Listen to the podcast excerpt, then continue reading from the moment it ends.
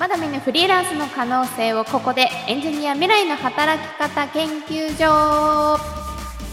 こんにちは。エンジニアの未来の働き方研究所パーソナリティのさっきーです。同じくパーソナリティの株式会社アプトリー代表のソングです。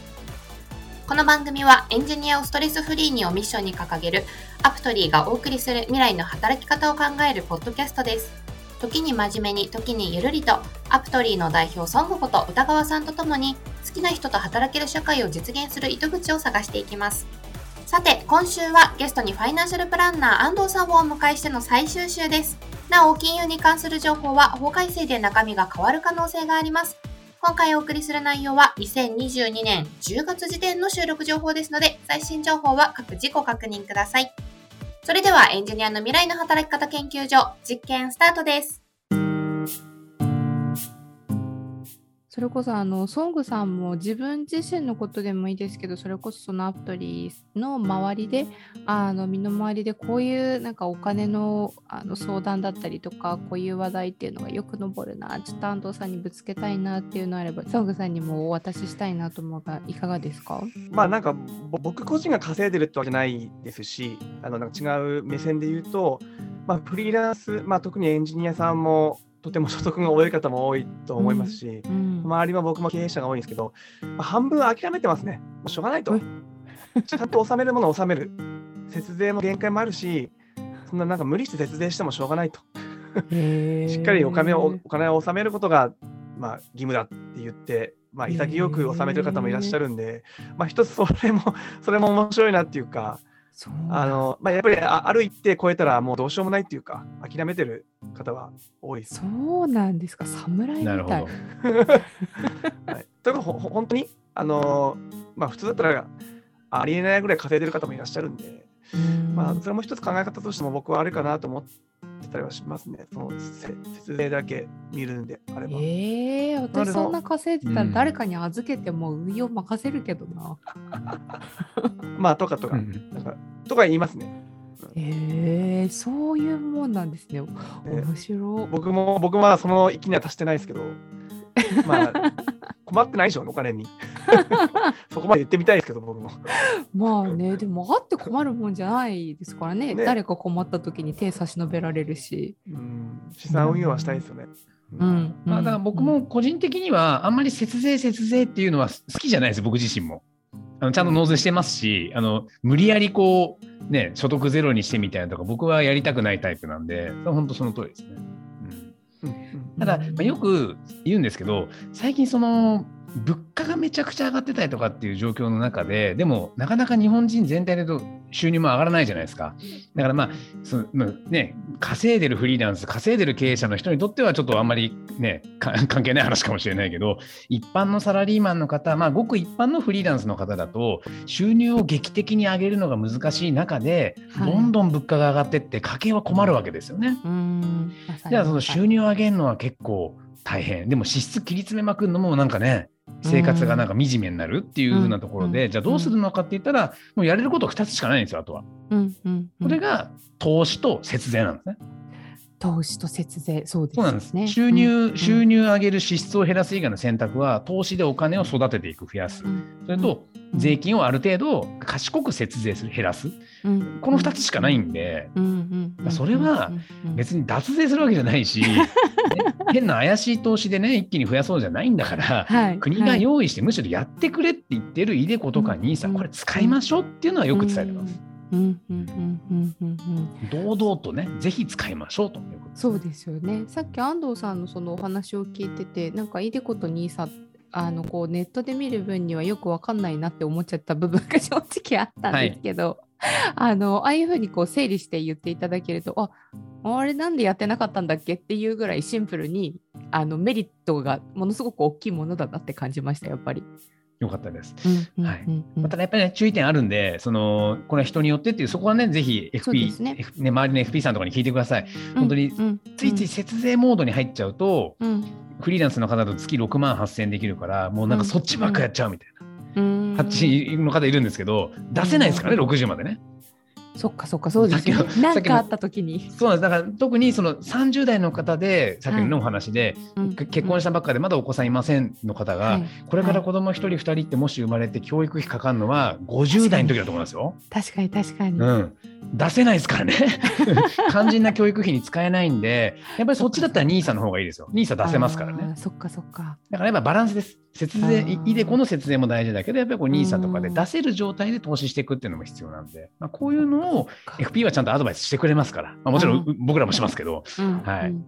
活用してほしいですね。あくまでも老後の資金なんですもんね。そうなんです。老後です、あくまで。あの金融に関する情報ってやっぱり法改正で中身が変わる可能性っていうのはありますのであの今回お話ししている内容も今あの2022年10月14日時点に収録された時の情報ですのでぜひあの最新情報に関しては聞いている方各自でご確認をいただければなというふうに思います。でよりあの詳しいお話を聞きたいそれこそあの自分はじゃあ今20代でこういう状況なんだけどとかあの30代でこういう状況なんだけどってなってくるともうそこは個別にあのご相談をしていただくのが一番だと思いますし安藤さんもなかなかあの対大勢に向けてあの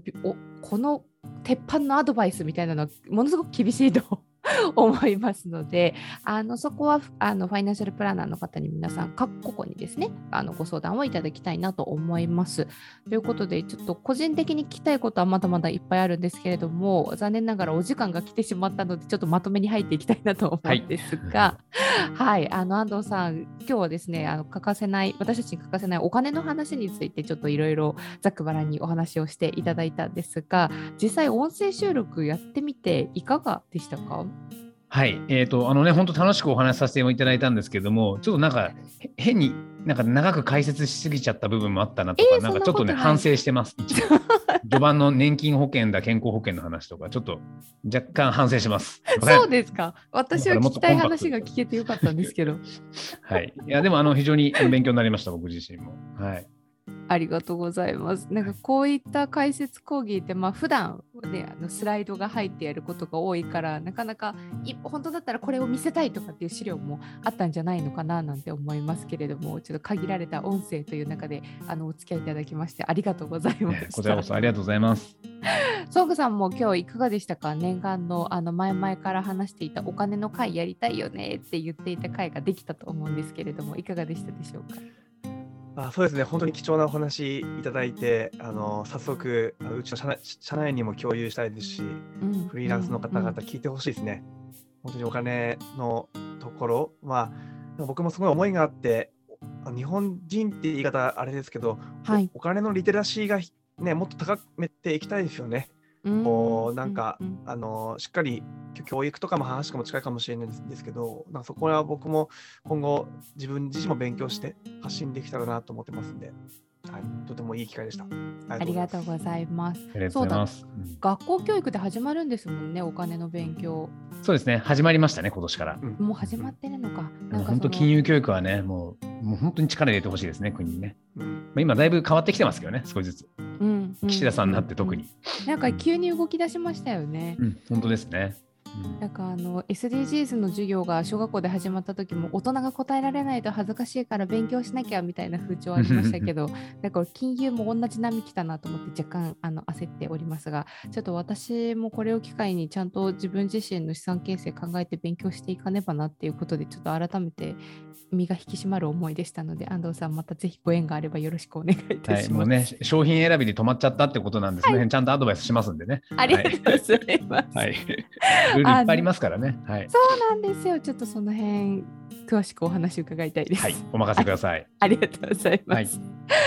ということであのエンジニアに限らずですね現役のフリーランスとか、まあ、あとこれからフリーランス活動をしようとしている方々法人化に向けて動いている方々とかいろんな方々に貴重なお時間になったかと思いますがあの改めてですが今の状況での、えー、と今の法改正とかがない前でのですね情報で今回はお届けしておりますのであのその都度新しい情報っていうのを収集しながらあの皆さん自身で見極めていただきたいなというふうに思います。えー本日のゲストはですね、ファイナンシャルプランナーオフィス明日場の代表、安藤博和さんにお越しいただきました。安藤さん、貴重なお時間をいただきまして、ありがとうございましたありがとうございました。ありがとうございます。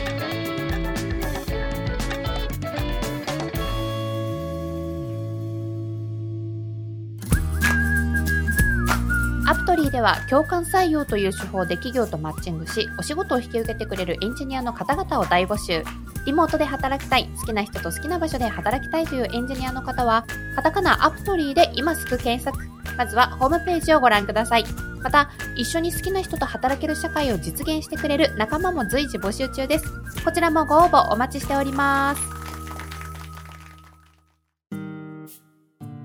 はいということで今週もお時間ですお聞きいただきありがとうございました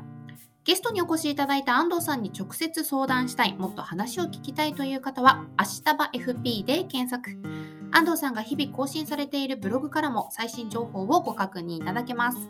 また、安藤さんのご好意により、番組リスナーに向けて特典の発表があります。初回カウンセリング60分通常6600円なんですけれども今回アプトリーのポッドキャストを聞きましたと一言添えてこちらにお申し込みいただくとなんと50%オフの3300円で受けることができます。安藤さんありがとうございます。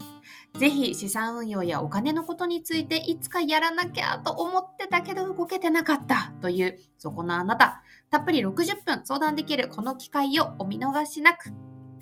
それではエンジニアの未来の働き方研究所は毎週金曜日配信予定。アプトリーの公式ツイッターでも情報発信していきますので、ぜひフォローをお願いいたします。ツイッターのアカウントは、アットマークアプトリー、UPTORY アプトリーです。ご意見、ご感想をお待ちしております。